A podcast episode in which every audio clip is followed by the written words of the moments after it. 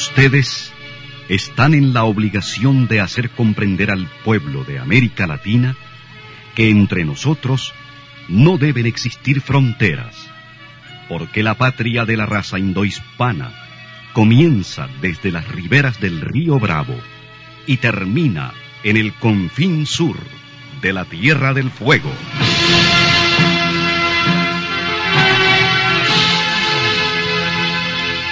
Sin fronteras.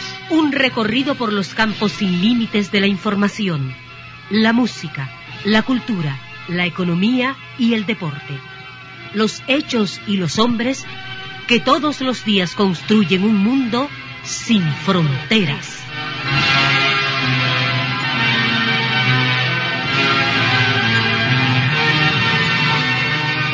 Buenos días, bienvenidos y bienvenidas a Sin Fronteras. Reanudamos el video de YouTube. Todo el mundo estaba protestando. Pues, ¿qué le vamos a hacer? Ya les dije, causas de fuerza mayor impidieron el video el lunes pasado. Son las 6 de la mañana con 30 minutos con Carlos Hurtado Ordóñez y con Luis Enrique Guerrero. Le damos la bienvenida. Sin Fronteras, la revista, con William Griggs Vivado. Sintonícenos en Radio La Primerísima, 91.7 y 105.3 FM. En la web www.radiolaprimerísima.com. En Bluefields, Radio Única, 105.5 FM, Radio Bluefield Stereo, 96.5 FM, Radio Caribe en Bilwi, 100.9 FM, y Radio Qué Buena en San Isidro Matagalpa, 104.5 FM.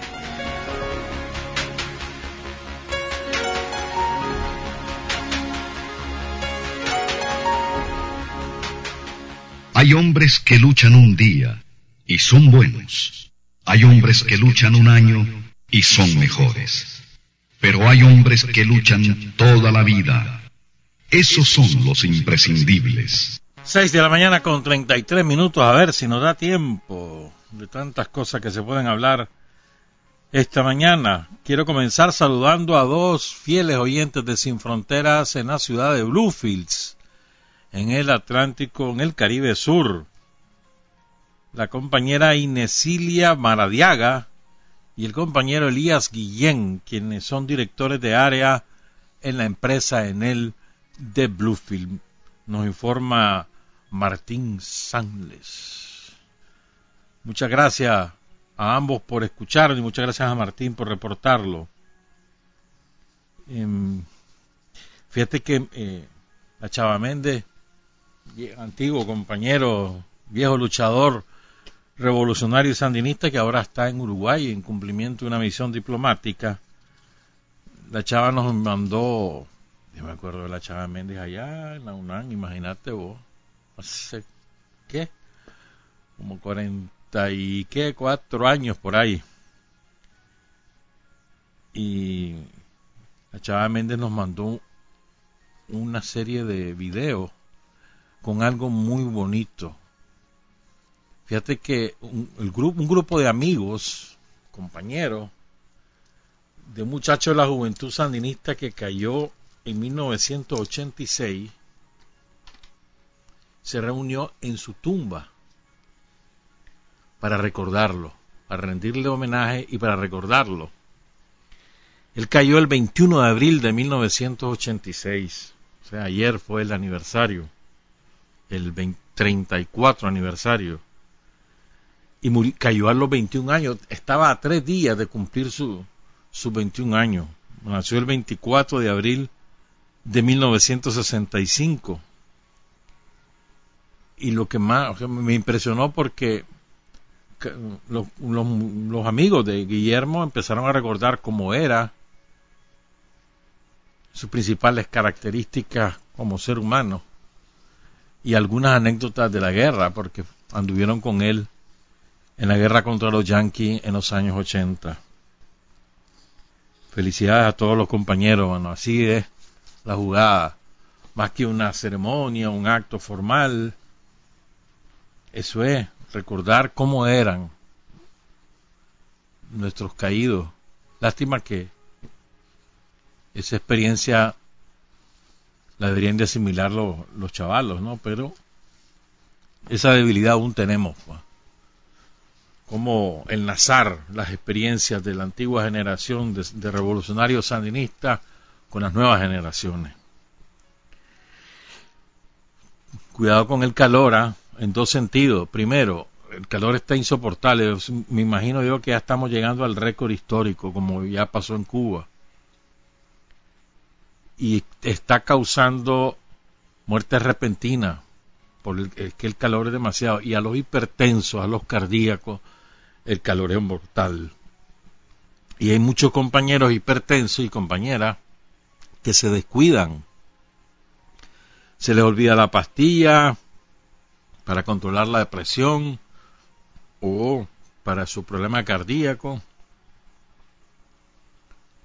o no se toman la presión y, el entorno familiar o de amistades también se descuida. Ayer, por ejemplo, vimos cómo murió un vigilante de Nacal en su sitio de trabajo, ahí en León, relativamente joven, un poco más de 40 años, cayó desplomado. Un anciano murió cuando se bañaba allí en Granada. Ahí quedó el cuerpo en Granada. Hasta ayer lo pudieron, se dieron cuenta, pues, porque los vecinos se extrañaron que llevaba dos tardes sin salir y entonces entraron y lo encontraron fallecido allí, embrocado allí en la, en la ducha.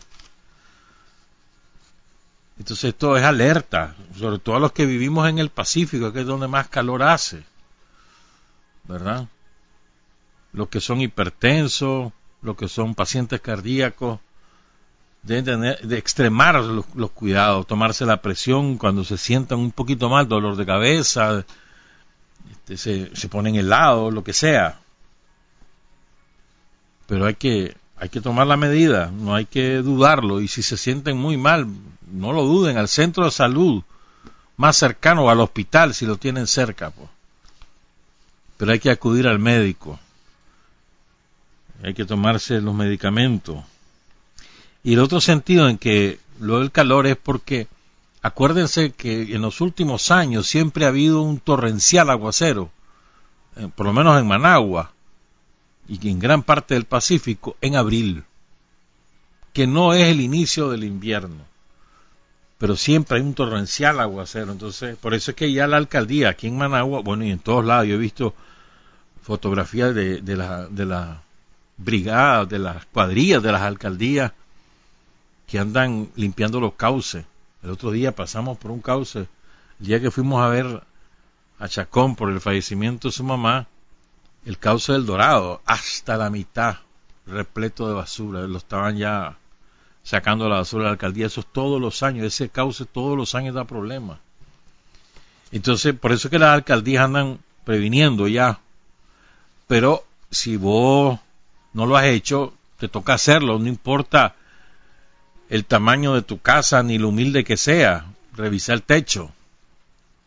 Si tiene basura acumulada, si tiene gotera, revisé el techo.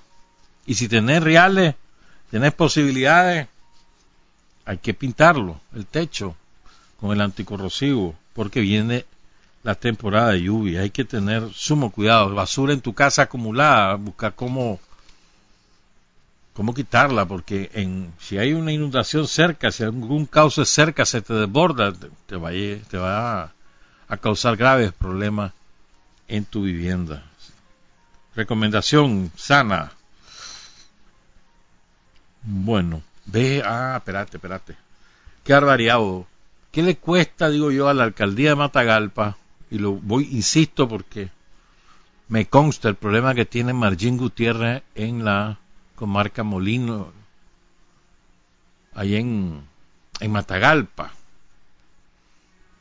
Queda, queda cerca, ya es parte de la, de la ciudad, pues, porque hay se han construido residencias y, demás, pues, pero ahí pasa el río, Molino Norte.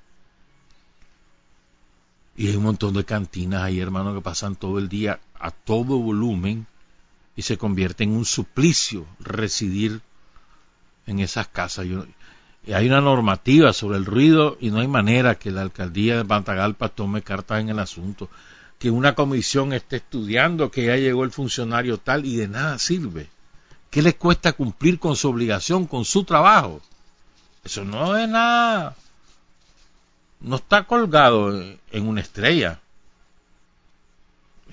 Simplemente hagan su trabajo. Para eso se les paga. Y es un derecho ciudadano por lo menos tener una vida tranquila. La, normativa sobre el ruido, pues bajen, que bajen el volumen, esas cantinas. No, lo ponen a toda madre, hermano. Desde que vas en el camino, desde que entras al camino, ya para llegar a la casa de la Margimo, ya, ya estás oyendo la música.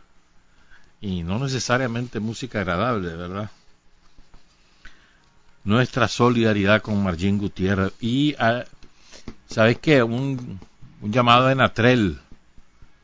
En la comunidad Tierra Blanca de Matiguá, que da como a 10 kilómetros hacia el sur del casco urbano, están esperando que les pongan la energía eléctrica desde hace año y medio. Llegaron, hubo más, llegaron, hicieron las mediciones, los, hoyos para los postes, y nada.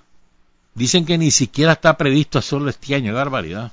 Y dejaron ilusionada a la gente ahí que es un derecho arrebatado por el capitalismo desde hace décadas, ¿no? Pero bueno, tenían la esperanza que ya se hiciera realidad. Ya les pusieron el agua. El agua iniciaron los trabajos más tarde en la comunidad y ya está el agua. Y la, energía eléctrica nada. Así que un llamado a Enatrel que, que programe pronto. Además está cerquita de, de la toma, ahí como a, como a kilómetro y medio está están los postes del tendido eléctrico, no, no es de mayor dificultad. Bueno, son las 6 y 43, solidaridad con los policías golpeados por una turba de picados y de delincuentes ahí en Ometepe, en la comunidad Esquipula. Ahora resulta que son autoconvocados. Es que ya no hayan que hacer por derecho un pleito de picado, comenzaron a apedrear las viviendas vecinas a la cantina, llamaron a la policía, la policía llega, agarra los picados y se lo, y se lo va a llevar preso y ahí sale toda la familia de los picados a, apedrear y a golpearse, agarran a un policía, lo, le quebraron un par de dientes, le, fregaron una de las piernas, lo secuestraron. Ay, eso resulta que es una acción política. seamos serios una acción delictiva que les, que los condenen a los que hay que condenar. Yo no sé cuál es la pena que establece el Código Penal, pero no hay excusa. Hay cinco presos, bien presos. Hay una mujercita ahí que quería hasta negociar. ¿Y qué es eso? Hagan eso en cualquier otro país del mundo, en cualquier otro, se los desafío. Hagan eso. A ver qué les pasa. Entonces, los cinco presos, Edwin Javier Mora Cajina, Edmond Mora Romero, Leila Edith Mora Martínez, Justo Emilio Rodríguez López y Estela Juana López Alemán, cinco presos y bien presos. Ojalá que no le den amnistía, ni tampoco que lo saquen en esos indultos que hace el presidente tres o cuatro veces por año. Nada, hay que pasen los, el tiempo que tengan que pasar. Estos individuos más otros lesionaron al subcomisionado Omar Mora Calderón, herida en la cabeza, al policía Alex Carrillo Guevara, herida en la mano derecha, y al suboficial mayor Noel Reyes Fonseca, que fue secuestrado, con dos piezas dentales fracturadas, herida en el labio superior y herida en la pierna izquierda. Hay que ponerse firme, bien hecho está que ya vinieron a poner la denuncia, etcétera. No, no hay que dejarles pasar ni una. Además son delincuentes. ¿Y qué va a hacer? Ahora todo lo encubren con razones políticas. Seamos serios, hombre. Además inventaron que había solidaridad y los invento, hermano. Hay una permisividad del gobierno y creo que ya exagerada. Esa radiocorporación es la convocatoria al desorden cotidiano, las mentiras que se dicen en esa radio. ¡Qué barbaridad! Vos! Ahí andaba una viuda del somocismo, una viuda de apellido Telle, inventando que no sé cuántos casos que no Puchica. Una permisividad que hay, hermano. Ah, pero es la dictadura. ahí anda la CIP detrás de Bukele porque tiene censurado un montón de cosas. Y no es dictadura, es democracia. Democracia con autoridad. Bueno. Propósito de Salvador. Ayer reportaron 38 casos más. Ya tienen 263 casos. Todos los nuevos casos son ya contagio comunitario. Tienen 7 fallecidos, 63 recuperados, 167 activos. Ve, este, me dijeron de que el gobierno está preparando condiciones para recibir a los migrantes nicaragüenses que están que se han tenido que ubicar en el puente del Guasable. Está muy muy raro eso, sí, muy raro. Que pasaron a cuarentena en El Salvador, se supone. Les dieron permiso de salir. Se supone que la frontera las tienen cerradas, los dejan salir. Se supone que Honduras tiene la frontera cerrada, los dejan entrar. Está raro. Pero bueno, si son nicaragüenses habrá que preparar las condiciones para que pasen otra cuarentena. Aquí son tres semanas. Y, pero eso hay que crear condiciones para hacerlo. Lo mismo con los de Gran Caimán, que son marinos, sobre todo caribeños, que andaban en los cruceros y como ustedes saben que los cruceros tuvieron que anclar y no hay ningún crucero ahorita operando, entonces primero quedaron desempleados y segundo quedaron varados.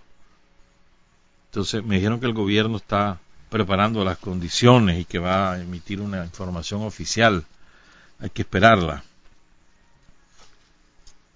Bueno, rapidito con esto, porque hay, hay que hay muchas cosas que hablar hoy.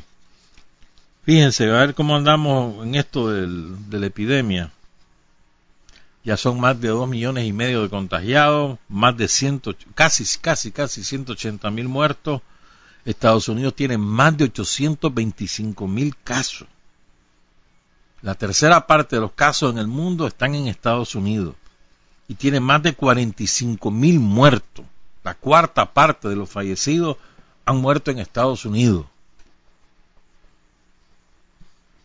Y lo que falta, hermano, lo que falta porque el sistema sanitario está en bancarrota y, y los pobres están abandonados a su suerte. Quédate en casa, sí, hombre, quédate en casa, le dicen a los gringos, ¿verdad?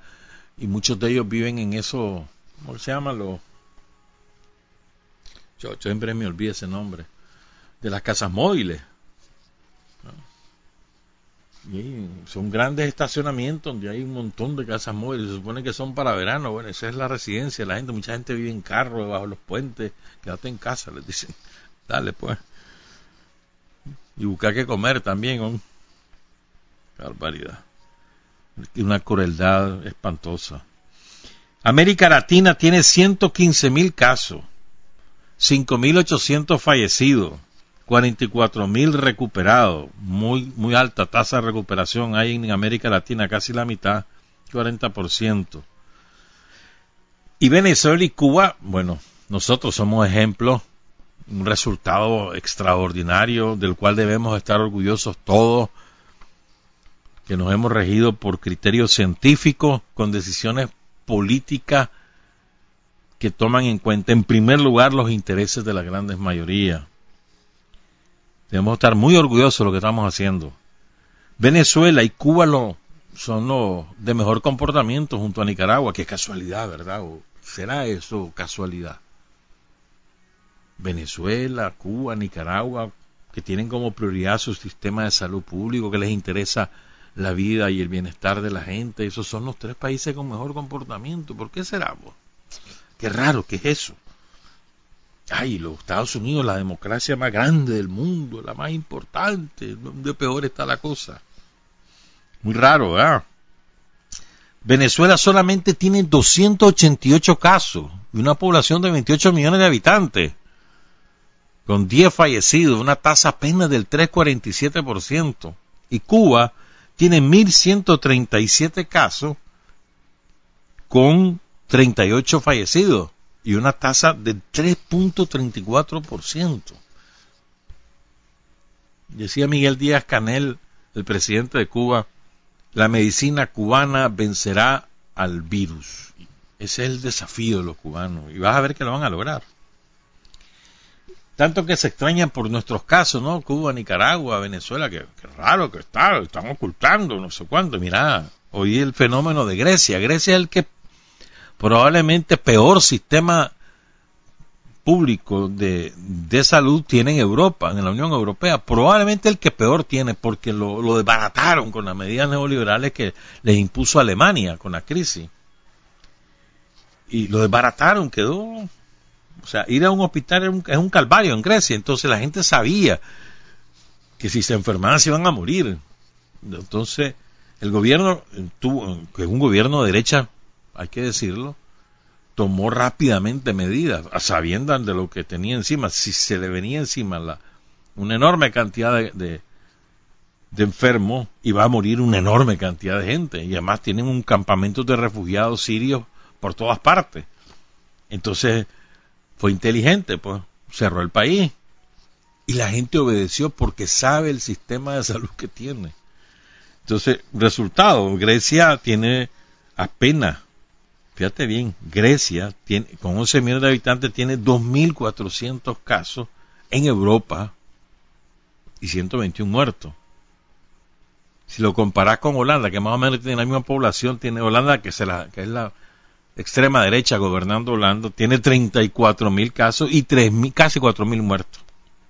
O Bélgica, que también se las pican, tiene 41.000 casos y 6.000 muertos. Y tiene más o menos la misma población de Grecia y muchos mejores sistemas de salud. Para esos babosos, pues, que andan diciendo que qué raro, que sospechoso, lo de Nicaragua. Bueno, pues un ojo a lo que pasa en Grecia. Una cosa más sobre esto del COVID-19. China tiene mucha razón. Ayer le respondió China durísimo a Estados Unidos. Porque Estados Unidos, incluso hay un grupo de gente de Trump que está preparando una demanda multimillonaria contra China por haber importado el virus. Entonces le dice China, ¿y quién acusó a Estados Unidos por el SIDA? Y el VIH-SIDA se manifestó primero en Estados Unidos. ¿Quién nos acusó? ¿Quién nos ha culpado por los 34 millones de muertos que ha causado el VIH-SIDA? Y los millones de millones de contagiados. O la, la, la H1N1, ¿Quién nos ha culpado? Es verdad, tiene razón China. o la gripe española que comenzó en Estados Unidos. Le pusieron española, quién sabe por qué era, pero realmente la gripe española, que es la última gran pandemia mundial que dejó centenares de millones, decenas de millones de muertos en todo el mundo, en todo, sobre el mundo occidental sobre todo. Comenzó en Estados Unidos y le pusieron gripe española. Nadie les ha pedido cuentas por eso. Eh, es absurdo, más que que bueno, pues se originó en China, pero pudo haberse originado en cualquier otro lugar. Hay un artículo, hay una entrevista con Noam Chomsky, el más relevante intelectual vivo de Estados Unidos, un hombre que transformó la lingüística de manera definitiva, un, pionero en eso, y de posición, eh, de una posición progresista muy relevante. Hay una entrevista que, publicamos en la página web de la radio, los invito a, a leerla. Y, y, tienen reflexiones muy interesantes sobre, sobre todo de cara a Estados Unidos, pero también He hecho una repasada por el mundo. 655, creo que todos los que somos consumidores de derivados del petróleo soñábamos con ese momento, ¿no? Que el petróleo no valiera nada. Y eso, ese sueño se hizo realidad el lunes. Al punto que el petróleo ahora hay que pagar para que te lo, para que te lo regalen. A ver, al revés, al revés. Los dueños del petróleo te pagan para que lo recibas. En serio. Porque es más barato para ellos pagarte y que te lleves el petróleo gratis a tenerlo almacenado. Es más barato para ellos. Y además que no tienen dónde almacenarlo y siguen extrayendo. Entonces, están pagando para que se lleven, los clientes se lleven el petróleo, pagando. Y, no, y a cambio no, no, lo compran, se lo regalan. De verdad, eso está pasando. Con, con, el crudo norteamericano, pero también ya empezó a pasar con el crudo europeo. No ha llegado a ese nivel, pero ya está en el más bajo nivel de los últimos 35 años el precio. Pues seguramente aquí lo vamos a, sentir en, de manera favorable. ¿no? Quienes van a sufrir las consecuencias son Venezuela, México, Ecuador, Colombia, Brasil, que son países productores de petróleo. La van a sufrir. Se calcula que el consumo de los derivados del petróleo ha caído entre un 20 y un 30% en todo el mundo. ¿Qué significa? En otras palabras, y pues, si los carros no están saliendo, está prohibido en todo Estados Unidos, no en todo, no, pues gran parte de Estados Unidos, en muchos países europeos, ¿eh? no hay consumo de combustible. Por ejemplo, ¿no? Entonces, bueno, si se ha caído la demanda en un 30% y la tienen guardada ahí, entonces, ¿qué hacen con eso? Y siguen sacando. ¿Verdad? Bueno, pues, para que vean pues lo que es la vida, pagar para que se lleven el petróleo. El precio más bajo que se había registrado hasta ahora fue en 1986 cuando valía 10 dólares el barril. Yo me acuerdo que Hugo Chávez decía que la tasa cómoda para ellos a que se vende un barril de petróleo es 40 dólares. Más o menos eso es lo que dice Putin también. O sea, están perdiendo dinero todos los países petroleros. Vamos a continuar con lo que el lunes empezamos. ¿Qué aprendimos de la aventura de las viudas del somocismo, la, sangrienta aventura de las viudas del somocismo de abril de 2018? Y también vamos a hablar de un personaje que es parte de la historia, que hoy cumple, hoy es su natalicio. Son las 6 y 58. Para decir la verdad hay cinco dificultades. Tener el coraje para comunicarla la inteligencia para reconocerla, el arte para convertirla en arma, la capacidad para seleccionar a aquellos en cuyas manos será útil y la habilidad para propagarla. Están escuchando Sin Fronteras. Siete de la mañana con un minuto. Qué barbaridad. ¿Cómo pasa el tiempo? Decíamos el, el lunes que convenía, creo yo, reflexionar sobre las cosas que hemos aprendido y las que no, o las no hemos terminado, o estamos en proceso de aprender. Después de lo ocurrido en abril de 2018. Hablábamos de 25 puntos y hemos desarrollado la mitad.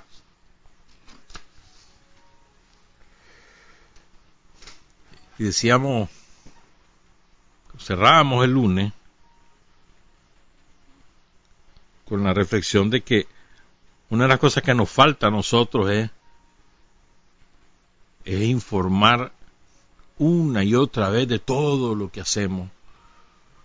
Porque muchas veces creemos que con una vez que lo dijimos, ya todo el mundo se enteró. Y que ya lo registró. ¿Y qué va a hacer, hermano? Tenemos una memoria muy corta y además hay una hay un otro factor y es que se hacen tantas cosas todos los días que es difícil asimilar, informarse de todo y tener claridad sobre la enorme transformación que ha sufrido el país a lo largo de estos 13 años. Entonces hay que estar remojándola. Entonces cuando uno dice, por ejemplo, cuando viene este Salvador Mansell, apagón, no sé si solo en la zona donde están ubicados los estudios de la radio o si, si fue un apagón más amplio. Justo cuando me estaba diciendo Carlos Hurtado que está cayendo un torrencial aguacero en Niquinomo. O sea, que imagino si está cayendo lluvia en Niquinomo, debe estar cayendo lluvia en la zona vecina, Catarina, Diriomo, quizás en Andasmo. Y, justo habíamos hablado de eso, ¿te acordás? Al principio del programa, pues. O sea que ofrecemos disculpas, no es responsabilidad nuestra que se haya interrumpido el, la transmisión, sino que hubo interrupción de energía eléctrica. Bueno, vamos a seguir pues. Entonces, estábamos hablando, por ejemplo, que cuando viene Salvador Mansell, el ministro de Energía, y te dice, tenemos un 97% de cobertura de energía eléctrica, uno dice, bueno, pues, está bien, pues yo que siempre le he tenido, está bueno.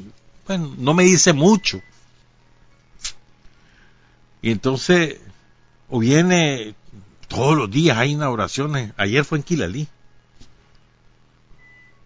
Estoy, eh, está, estoy, a ver, ayer fue en Quilalí entonces vos ves cómo la comunidad llega feliz a inaugurar su proyecto de energía eléctrica. Felices. Y nosotros, lo que hemos tenido energía toda la vida, no le damos el gran valor que eso tiene para la gente. Pues como te decía, lo de Tierra Blanca ahí, que están esperando en Matiguá que lleguen a Trel. Esperando como Aguemayo para que tener la energía, ese derecho que todo el mundo aspira. Entonces, ¿qué ocurre? Que eh, la dimensión de lo que eso significa en la vida cotidiana, en la, la transformación que implica para sus vidas, no, no lo dimensionamos, no lo sabemos dimensionar.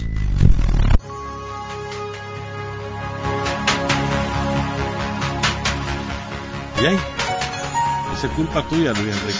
Qué desastre cuando la transmisión de hoy va. ¿Cómo vas a hacer con el video después para estar uniendo todo?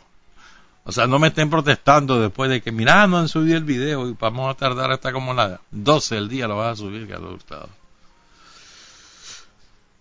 Eso, pues, que lo que yo decía es que tenemos que, eh, me parece a mí, pues, repetir no solamente los lo hechos novedosos que va produciendo la revolución todos los días, los cambios, los derechos que van siendo adquiridos por los ciudadanos, sino también lo que eso implica.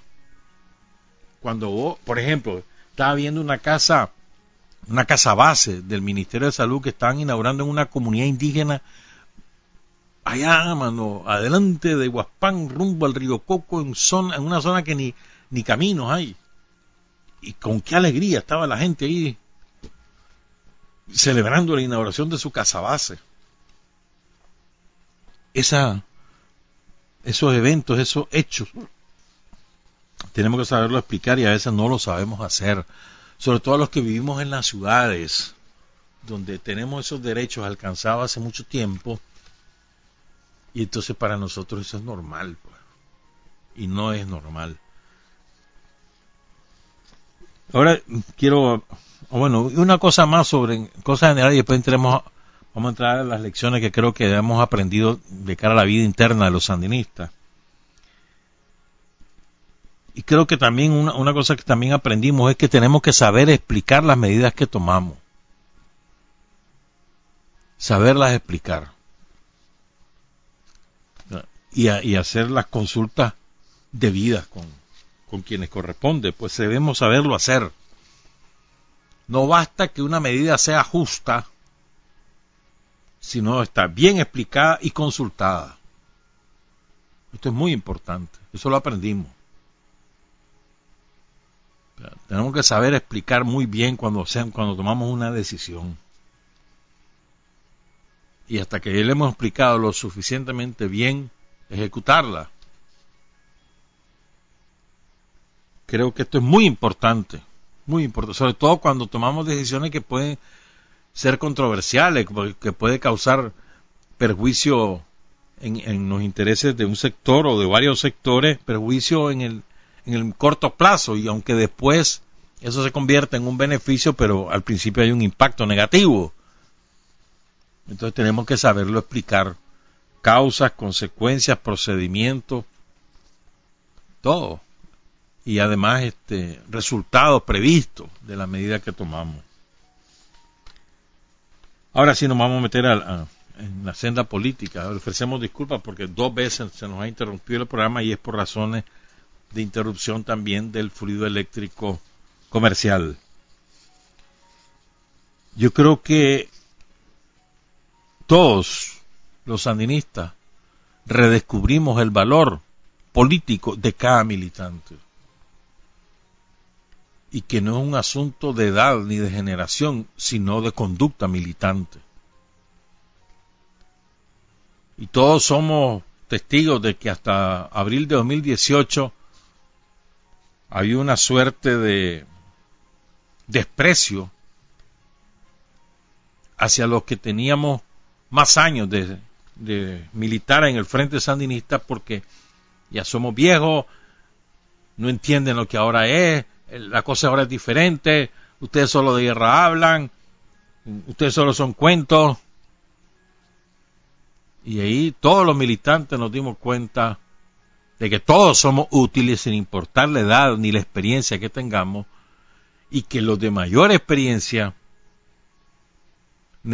los necesitamos para enfrentar momentos difíciles, porque son los que tienen la experiencia acumulada, conocimientos adquiridos y madurez. Yo creo que las nuevas generaciones de sandinistas la aprendieron por la dura, pues. Y es que no hay, no hay un militante que se desecha por edad, ni por enfermedad, ni por ninguna razón. Los militantes todos somos útiles en todas las circunstancias. Si somos militantes, en el sentido estricto de la palabra, ¿verdad? No estamos hablando de simpatizantes, militantes. Todos los militantes somos necesarios. No hay, no hay edad para la militancia, así como no hay edad para la jubilación de un revolucionario. ¿Verdad?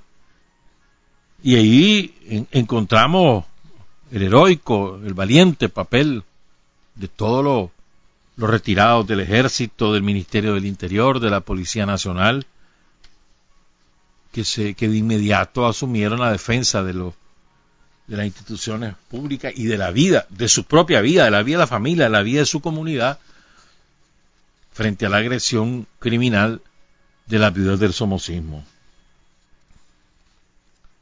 También creo que tenemos que mejorar sustancialmente el trabajo político en las nuevas generaciones. Y tenemos que mejorarlo sobre todo en una dirección, en la formación ideológica, que es diferente de la formación política, como decimos el, lunes pasado. O sea, la, formación política son las acciones que vos haces, las, las acciones que tomás, los hechos que producís. La formación ideológica son las ideas que defendés las ideas por las cuales luchás y la historia que nutre esas ideas. Y creo que hemos empezado a rectificar, me parece muy importante el esfuerzo que se está haciendo en todos los territorios y los instrumentos organizativos que dispone el sandinismo, vamos en muy buena dirección y, estamos obligados a fortalecerlo. Entre más cantidad de compañeros adquieran conocimiento y además lleguen al convencimiento, todos tenemos que llegar al convencimiento de que no existe un proceso, perdón, no existe una conclusión en el proceso de formación, que la formación es todos los días del mundo y todos los días podemos aprender algo nuevo. De hecho, aprendemos algo nuevo. Y todos los días es de fortalecer nuestras ideas. No se trata de que hay un periodo de tiempo, de aquí a aquí ya te formaste, ya está formado, andate. No, la formación es permanente porque los problemas son novedosos y las soluciones tienen que ser creativas. Y muchas veces esas, soluciones te quiebran esquemas que habías adquirido. Pero creo que es muy importante que fortalezcamos este, este trabajo que se ha iniciado con mucho éxito en distintas esferas de los instrumentos del sandinismo. Pues. Si no nos convencemos y si no ejecutamos programas de formación ideológica que incluye la historia de Nicaragua y la historia del Frente Sandinista, difícilmente vamos a poder avanzar. O sea, la calificación de un cuadro, a ver, existen, me parece a mí, algunas como te dijera yo, eslabones dentro de la militancia, ¿no? el militante de base que que es leal y, tiene todas las características, pero eh, todavía no tiene desarrollo suficiente para asumir labores de dirección. Y está el cuadro, que es el, que es capaz de organizar, de planificar, de evaluar, de dirigir, de liderar, que es diferente a dirigir las acciones políticas que la revolución define. Pues. Entonces, es la formación militante y la formación de cuadro. Y la formación de cuadro es sobre todo en la práctica, en el desarrollo de las tareas y en la capacidad de liderazgo que va, que va generando cada militante. Si nosotros, si cada militante del frente se convirtiera también en un líder en su comunidad, en su ámbito de acción, estaríamos en, en una mejor situación debemos aspirar a eso, a que los militantes también nos convirtamos en líderes en el ámbito de acción en el cual nos toca desempeñar nuestras tareas.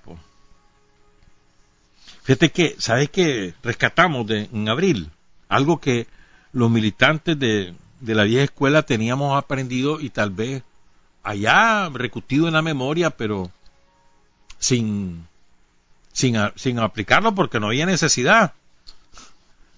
Yo me acuerdo una, una cosa básica de la militancia del Frente Sandinista antes del triunfo de la revolución era eh, el, secreto partidario, la compartimentación. Lo que vos sabés, lo que a vos te dicen, no necesariamente lo debe saber el otro. Te, te quedás callado, ya está. O sea, compartimentar. Yo sé que esta tarea, o, o, perdón, que en este lugar hay determinadas cosas, en este otro lugar hay determinadas cosas, eso lo sé yo nada más no tengo por qué compartirlo con nadie. Que se llama la compartimentación. Eso lo rescatamos. Como también la conspiración, el saber conspirar. No es para cualquier persona eso, el saber conspirar. Es un procedimiento, más la conspiración en el sano sentido de la palabra. También volvimos a saber conspirar para destruir los objetivos del somocismo. Y el otro valor que, que creo que emergió con una fuerza formidable fue la hermandad entre los sandinistas. El saber, el saber, el saber que fulano seguía siendo sandinista y estaba en la pelea era eh, un motivo de una enorme alegría y entonces el intercambio de información, de, experiencia en ese momento fue un aliciente moral para todo el sandinismo. El descubrir que no éramos únicos en el barrio, en la comunidad, en donde sea, sino que, que éramos muchos, pero que estábamos calladitos. Pero ese sentimiento de identidad del sandinismo y de hermandad creo que floreció con mucha fuerza. Fue, es, más, es más importante eso que el haber perdido amistades que no lo eran porque no respetan tu manera de pensar. O sea, el saber, fíjate bien, a veces, ¿de dónde viene tu principal aliento? De tus compañeros de partido. Para poder resistir. Sí, así es. Siempre ha sido así y lo habíamos olvidado. A mí me parece que es muy importante también, creo yo, el, el asignar el valor que corresponde al, al, al, militante en el sentido integral de la palabra. Yo siempre he insistido en esto y lo voy a repetir. Una cosa es el militante y otra cosa es el que vota por el frente. Son dos cosas diferentes. La mayoría de las personas no les interesa militar en política, aunque estén con vos y respalden a Daniel y les encante lo que el gobierno hace y condenen al somocismo, pero no les gusta andar metido en la política, ni en talleres, ni en reuniones, ni hacer cosas, no les gusta. Y tienen legítimo derecho, la inmensa mayoría de la gente es así. Los más destacados son los que daban el paso y se, y y se integran como militantes y asumen la tarea de la revolución como propia, como su tarea. ¿Verdad? Entonces ahí tenés que hacer la distinción. Cuando vos entregas el carnet famoso, está, sabes la adherencia política, pero no, no necesariamente es que va a tener una conducta militante y tenemos que hacer la diferencia. Militante es el que se integra a las tareas, a las tareas más relevantes y las tareas que parecen muy operativas, todas las tareas, las tareas que te toca hacer. Creo que hemos recuperado eso. Creo que sí. el valor de la militancia revolucionaria trasciende el carnet y es muchísimo más que la, simple adhesión política. No, que viva Daniel, pues está bien, que viva Daniel. ¿Vos crees que, o sea, todo el que dice viva Daniel y que, que diga cachimba que es Daniel, todo el que lo dice es militante? No, es alguien que está identificado con Daniel, con las obras del Frente Sandinista, pero no es, necesariamente es un militante.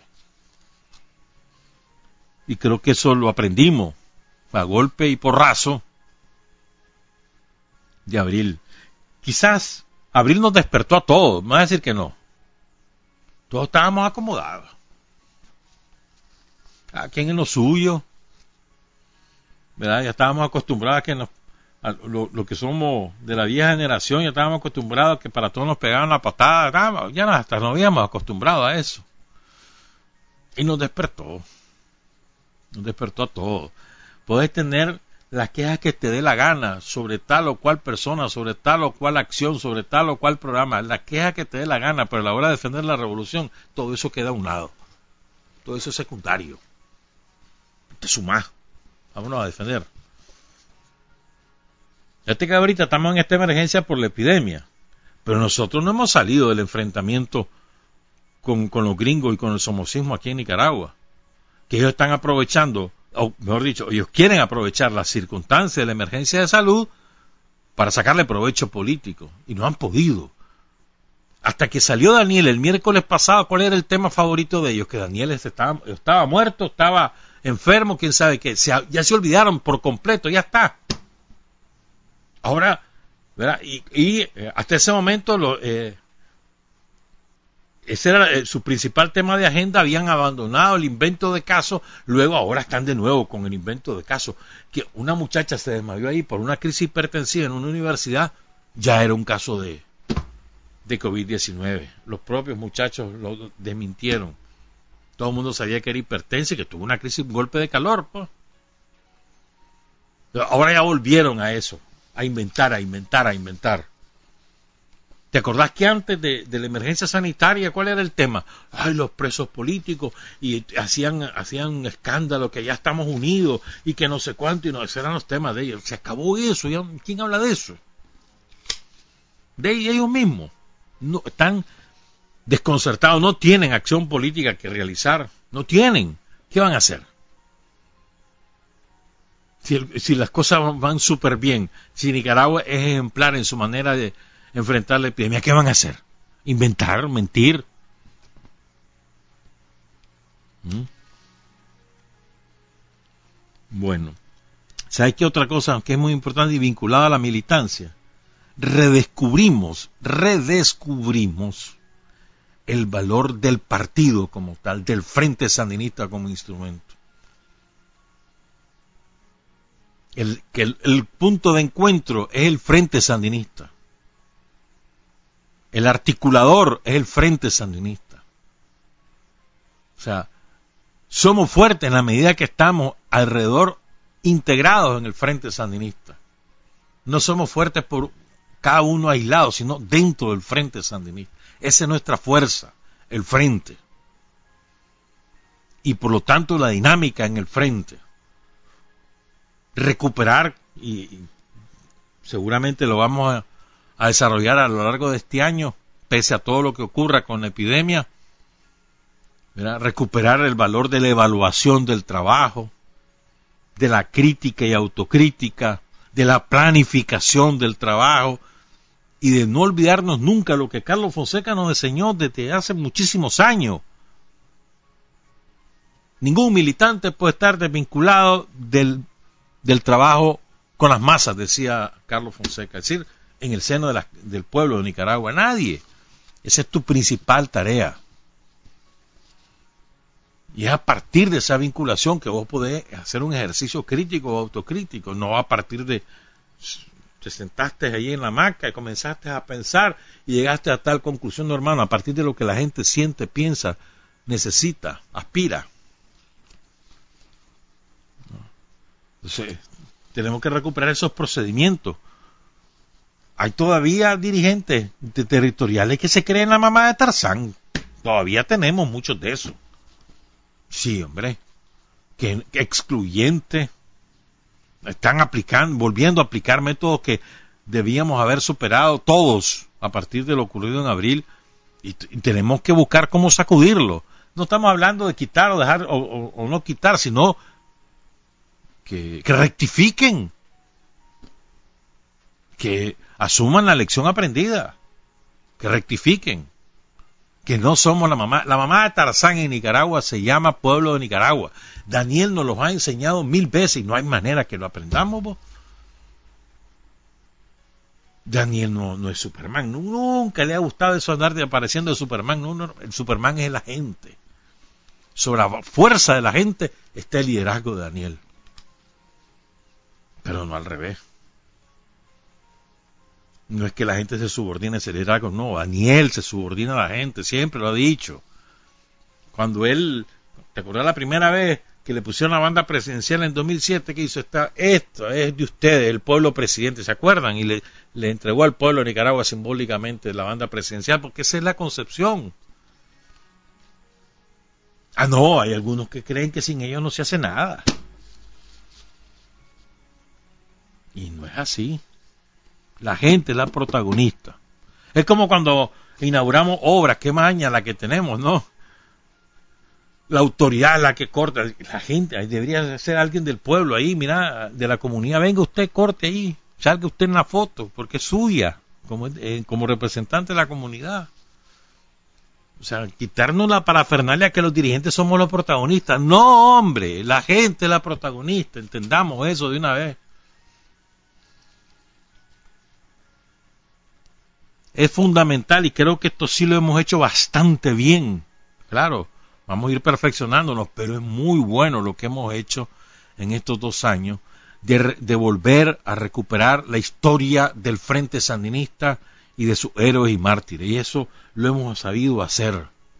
Estamos en el sendero, claro, nos falta todavía, sobre todo en el traslado a las nuevas generaciones, el intercambio abajo, pues en la base, y una, forma que lo podemos lograr es hablar menos de santos y más de, seres humanos que superaron sus propias debilidades para colocarse al servicio de la causa del pueblo y hasta ofrendar su vida. Pero más que no, no eran seres perfectos, ninguno de ellos era perfecto. Todos tenían defectos y cualidades. Pero supieron superar y balancear eso al punto de dar su vida. En la medida que acerquemos como seres humanos a nuestros héroes será más fácil que las nuevas generaciones entiendan a qué nos referimos, pues. Y lo que sí nos falta, creo yo, es fortalecer aún más es la historia del frente, sus diferentes fases, sus dirigentes, los aportes de todos sus dirigentes. Ahí nos falta profundizar. Lo hemos comenzado y lo hemos hecho bien, pero nos falta profundizar, pues. ¿Sabes qué también? Me parece a mí que también hemos aprendido que una cosa es el trabajo político otra cosa es el trabajo ideológico. Y el, trabajo, ¿sabes qué? El, trabajo ideológico de todo. Cuando vas a la visita casa por casa, ahorita con la, con la epidemia, hay aprovechar para el trabajo ideológico. ¿Qué significa trabajo ideológico? Que la gente entienda que esta es una manera de hacer las cosas que corresponde a una lógica de un gobierno que defiende otros intereses los intereses de la gente y no los intereses de los banqueros, que coloca en primer lugar el ser humano, o tenéis que aprovecharla. Para que la gente vaya asumiendo, ¿eh? Ajá, mira, no solo se trata de una medida política, sino que también es porque esto, estos defienden otras cosas, ¿me entiendes? Y por ahí vamos, por ahí vamos, el trabajo ideológico. ¿Mm? Y una última reflexión. Después hablamos del tercer tema de la mañana. Una última. Nosotros lo decíamos en aquel tiempo. Y es que esta experiencia que, no, que fue dolorosa, ver caer a tanto compañero, la destrucción de tantas cosas que habían costado tanto hacer, la paralización del país, el sufrimiento de tanta gente encerrada, el terror que sembraron.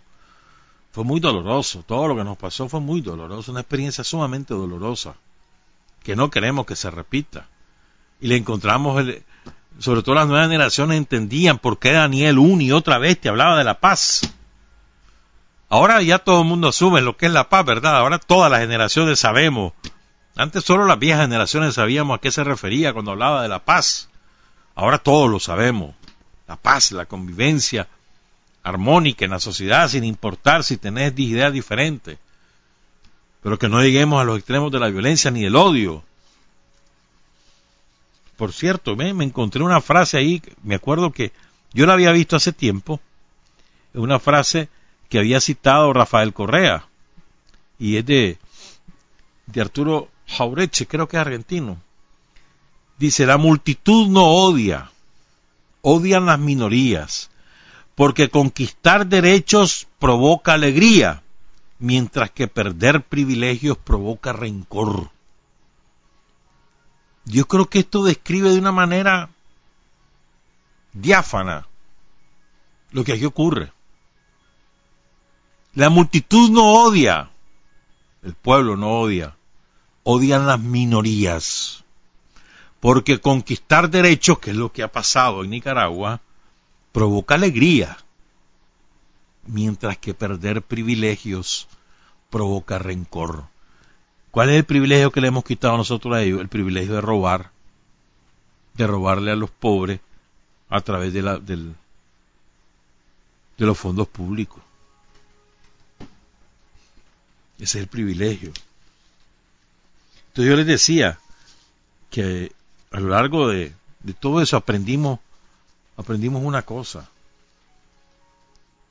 Aprendimos, bueno, aprendimos muchas cosas, pues, pero aprendimos que si bien nosotros confiamos en Daniel, ahí aprendimos que Daniel confía en nosotros. Confía en el pueblo, confía en su militancia en el frente sandinista.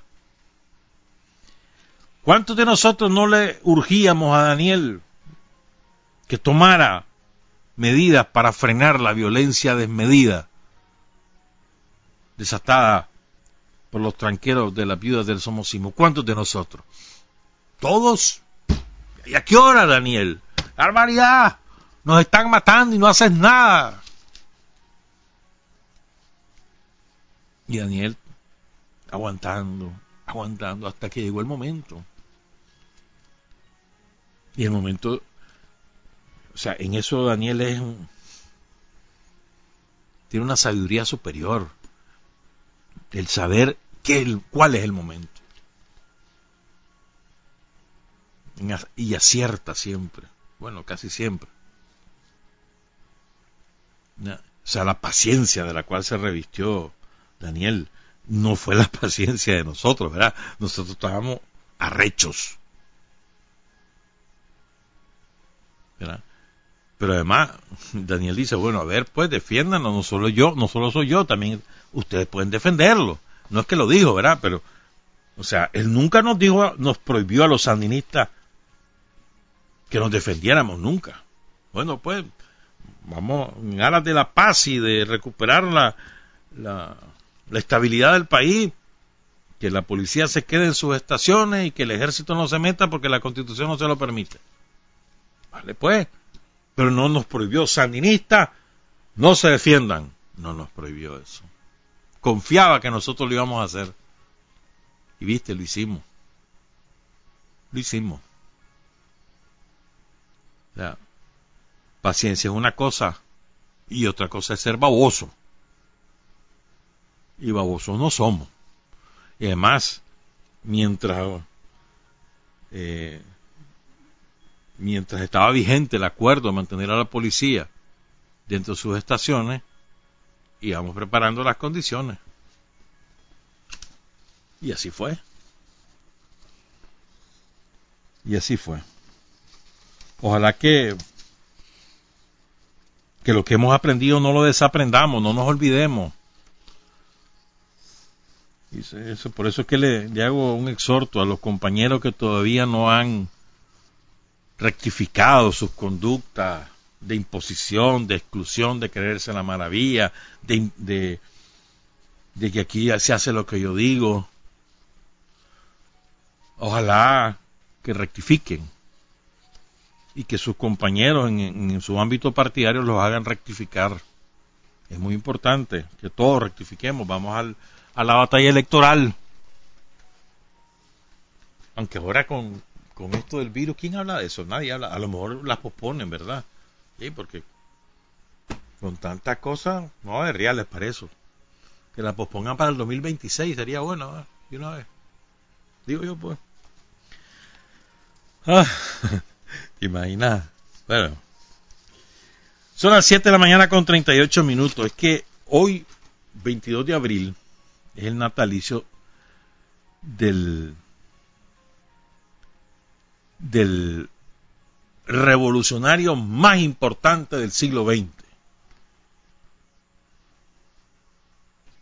El que está en la cumbre, Vladimir Ilich Lenin, hoy cumple años. Él nació el 22 de abril de 1870. La puchica, 150 años hace de eso. Y fue el hombre más importante del siglo XX para los revolucionarios. Hay un antes y un después de Lenin. Por eso, ¿cómo sería de importante que en la doctrina de los revolucionarios se habla del marxismo-leninismo? Por la importancia de sus aportes y además fue el que dirigió la primera revolución socialista de la historia de la humanidad. Y fíjense, miren lo que a veces nosotros creemos que lo que vivimos nosotros es inédito, que nunca antes en la historia se ha vivido. Pues no, no es así, hombre. Hay otros pueblos que han pasado con experiencias similares. Se estaba leyendo yo, a propósito del natalicio de Lenin, el discurso que, que hizo Lenin, el último discurso, creo yo, en un evento partidario, porque él murió año, año y pico después. Él muere como consecuencia de los daños que le causan las heridas de un atentado que sufrió en 1921 y muere en, en 1924, el 21 de enero, pero nunca se recuperó totalmente, nunca. Se tuvo que retirar de todo su trabajo a, una casa, a una finca que hay cerca de Moscú, a 10 kilómetros de Moscú.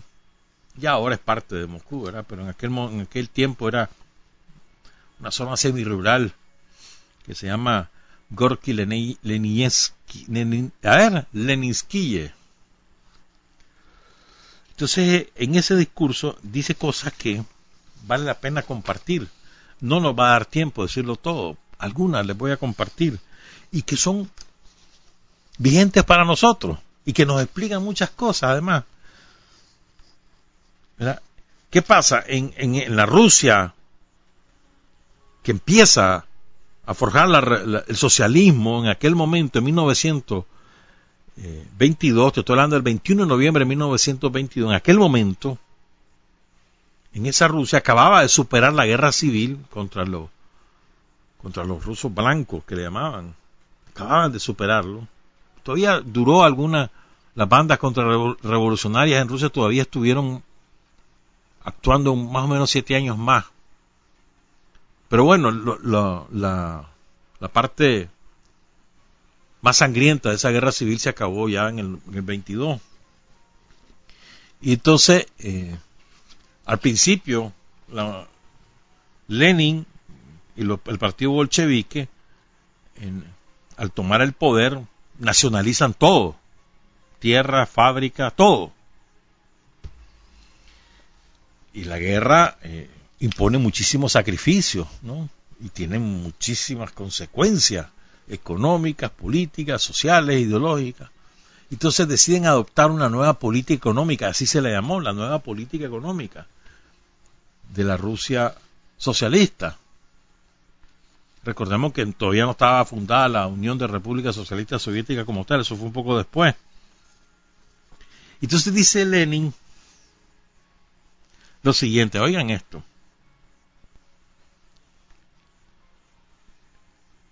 Cualquier parecido con, con lo que ahora vivimos no es, no es coincidencia. Entonces él se refiere a lo ocurrido ¿verdad? en la guerra civil y dice, las dificultades radican en que se nos ha planteado una tarea cuyo cumplimiento requiere a menudo a que se apele a nuevas personas. Que se adopten medidas extraordinarias y se empleen también métodos extraordinarios. Lo que vivimos ahora. Dudamos aún si una cosa es justa o no hay cambios en una o en otra dirección. Y debo decir que tanto lo uno como lo otro seguirá existiendo durante un periodo bastante prolongado de dudar si algo es justo o no. Si estos cambios son así, para este lado, para aquel lado, van a seguir, vamos a seguir dudando, dice. Mira qué interesante. Rara la denominación de nueva política económica, dice Lenin. Pero oigan, ¿por qué? Y aquí es la, principal reflexión que quiero hacer. Bueno, este y dos más. Esta política ha sido denominada así porque da marcha atrás. Ahora nos replegamos, parece que retrocedemos, pero lo hacemos para después de habernos replegado tomar impulso y saltar adelante con mayor fuerza. Solo con esta condición nos hemos replegado para aplicar nuestra nueva política económica. Es decir, te replegás porque lo que querés es tomar más fuerza para dar el salto. No te replegás porque te sentís derrotado. Lo que pasó en el repliegue aquí, en, el, año 1979, el frente se repliega de Managua por, ante la escasez de municiones y de armas y tanto herido y la población civil y el bombardeo se repliega, pero no se repliega como, como signo de derrota, no para reforzar otros puntos y salvar las vidas de la gente. Entonces dice Lenin, ¿no? nos replegamos para tomar impulso y saltar adelante con mayor fuerza. No sabemos aún dónde y cómo debemos reagruparnos, adaptarnos, reorganizarnos, para luego, después del repliegue, comenzar la ofensiva más tenaz. Miren qué interesante, ¿no? Recuerden abril, de abril a julio, lo que nos pasó. Para hacer todo eso en un orden perfecto es necesario, como dice el refrán, eh, oigan qué lindo este, este, refrán que cita, en toda cosa pensar mucho, muchísimo, dice, y hacer una sola cosa. Pensarlo mucho todo y hacer una. No dispersarse. Esto es necesario para vencer las increíbles dificultades con que tropezamos en el cumplimiento de todas nuestras tareas en la solución de todos nuestros problemas. Dice, pues después resulta, bueno, acordémonos, esa Rusia revolucionaria fue boicoteada por todas las potencias imperialistas, capitalistas, Alemania a la cabeza, Alemania, Francia, no se diga, por supuesto, Estados Unidos era muy lejano en aquel momento para los rusos, pero las potencias europeas boicotearon totalmente a Rusia. Nada le ayudaban, en nada. Cualquier cosa parecida con lo que ahora nos ocurre no es coincidencia. Dice, cuanto más tiempo pasa, tanto más claro queda que toda ayuda que nos pudieran prestar, que nos prestaran los países capitalistas, lejos de suprimir la condición de que estamos solos, la aumentan. Estamos completamente solos. Y así nos dicen los estados capitalistas con los que hemos concluido alguna transacción, con los que hemos entrado en trato, con los que hemos iniciado alguna negociación. Y ahí está la singular dificultad que debemos comprender. Hemos estructurado nuestro régimen estatal con un trabajo de increíble dificultad y heroísmo durante más de tres años en las condiciones que nos hemos encontrado hasta ahora, no hemos tenido tiempo de examinar si rompíamos algo de más, si había demasiadas víctimas, porque las víctimas eran muchas, porque la lucha que iniciamos entonces era una lucha de vida o muerte contra el viejo régimen social al que combatimos para conquistar nuestro derecho a la existencia, al desarrollo pacífico, y lo hemos conquistado. Combatimos al viejo régimen social, repito, para conquistar nuestro derecho a la existencia, al desarrollo pacífico y lo hemos conquistado. Y oigan, esta es la otra, la segunda reflexión. Dice Lenin, debemos comprender que la principal de nuestras tareas consiste hoy en no entregar las viejas conquistas. Y no entregaremos ni una sola de ellas. Lo conquistado, conquistado está, hermano. Ninguna la vas a entregar. Más de baboso seríamos. Dice, al mismo tiempo, dice Lenin, nos, nos, hallamos ante una tarea completamente nueva y lo viejo puede ser un obstáculo directo. Esta es la tarea más difícil de comprender, pero hay que comprenderla para aprender a trabajar, para aprender cuando sea necesario a echar las vísceras, por así decir. Hoy se requiere de nosotros más flexibilidad aún de la que hemos tenido hasta ahora en el terreno de la guerra civil. Miren qué interesante. Lenin hablando de flexibilidad, después dicen que era dogmático, ¿qué va a hacer, hermano? Flexibilidad. Y debemos estar claros, hermano, que así, así vamos a operar aquí, y así hemos operado aquí. La flexibilidad en tanto vos no se des una sola de tus conquistas y tenéis que saber diferenciar qué cosa puede ser flexible y en qué no. Porque se, trata de un principio. Un principio es los derechos conquistados por la gente son irrenunciables. Es un principio. Después puede ser flexible con otras cosas, pero con los derechos nada. No debemos renunciar a lo viejo.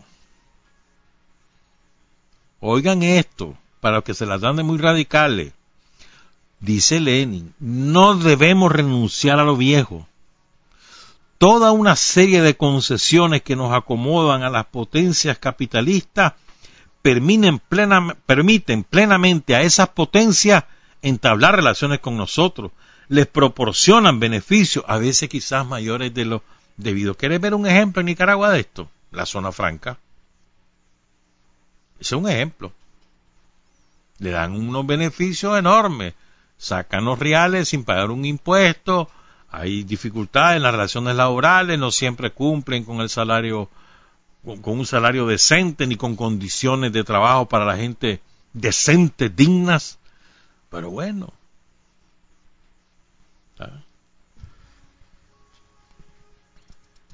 Y entonces, pues, lástima que no se puede leer todo esto, porque ya no se nos fue el tiempo, pero quiero leer dos últimas cosas. Pongan cuidado, sobre todo a aquellos compañeros que no terminan de entender ¿verdad? que el Estado, el aparato estatal está integrado por gente que no necesariamente es sandinista. Quiero que por favor copien esta idea.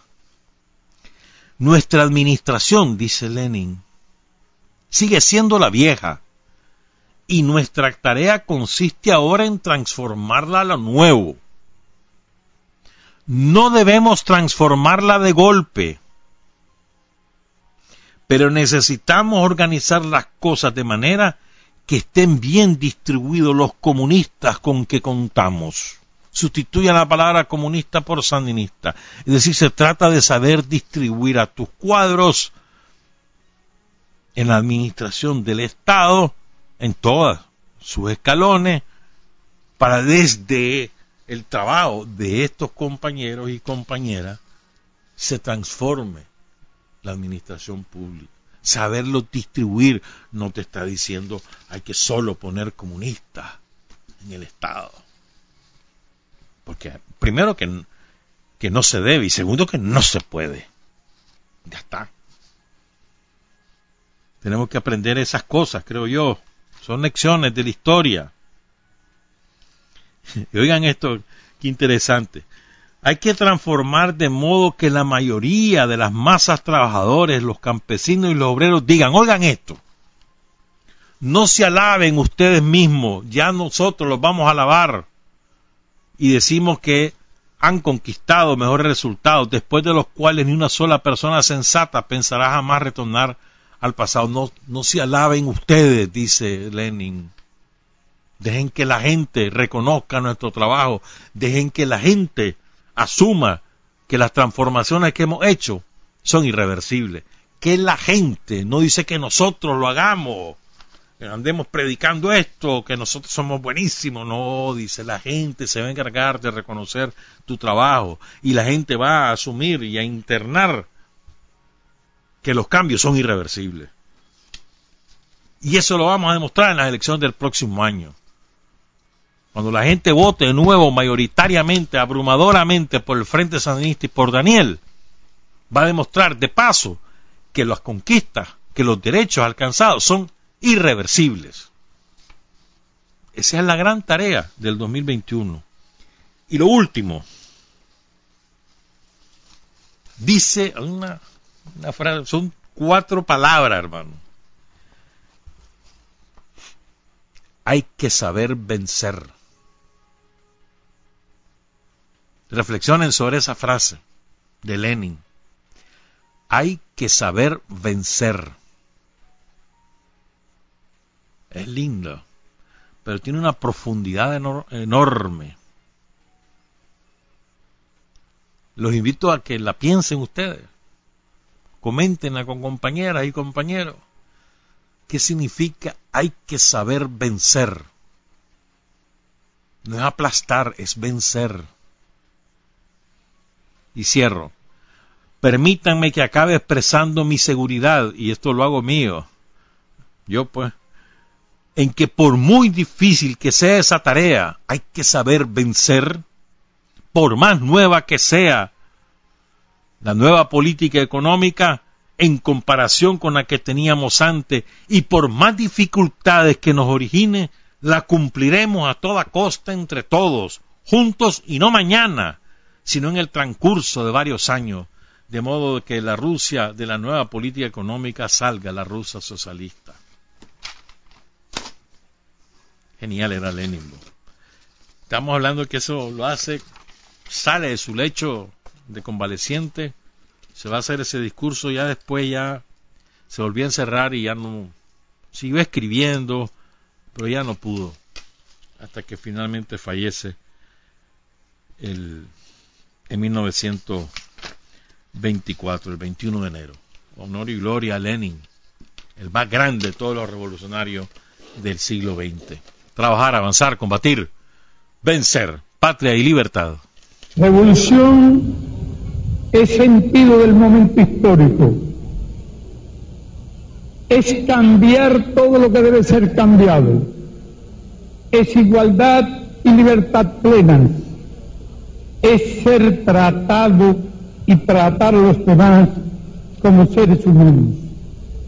Es emanciparnos por nosotros mismos y con nuestros propios esfuerzos. Es desafiar poderosas fuerzas dominantes dentro y fuera del ámbito social y nacional.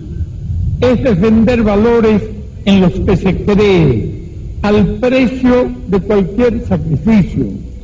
Es modestia, desinterés, altruismo, solidaridad y heroísmo. Es no mentir jamás ni violar principios éticos. Es convicción profunda de que no existe fuerza en el mundo capaz de aplastar la fuerza de la verdad y las ideas Revolución es unidad, es independencia, es luchar por nuestro sueño de justicia para Cuba y para el mundo, es la base de nuestro patriotismo, nuestro socialismo y nuestro internacionalismo.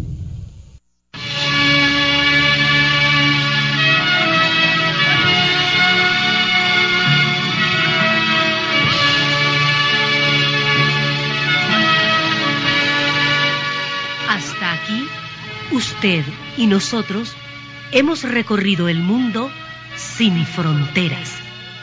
Los hechos que los hombres producen transformando su realidad desde aquí, Nicaragua, tierra de libertad.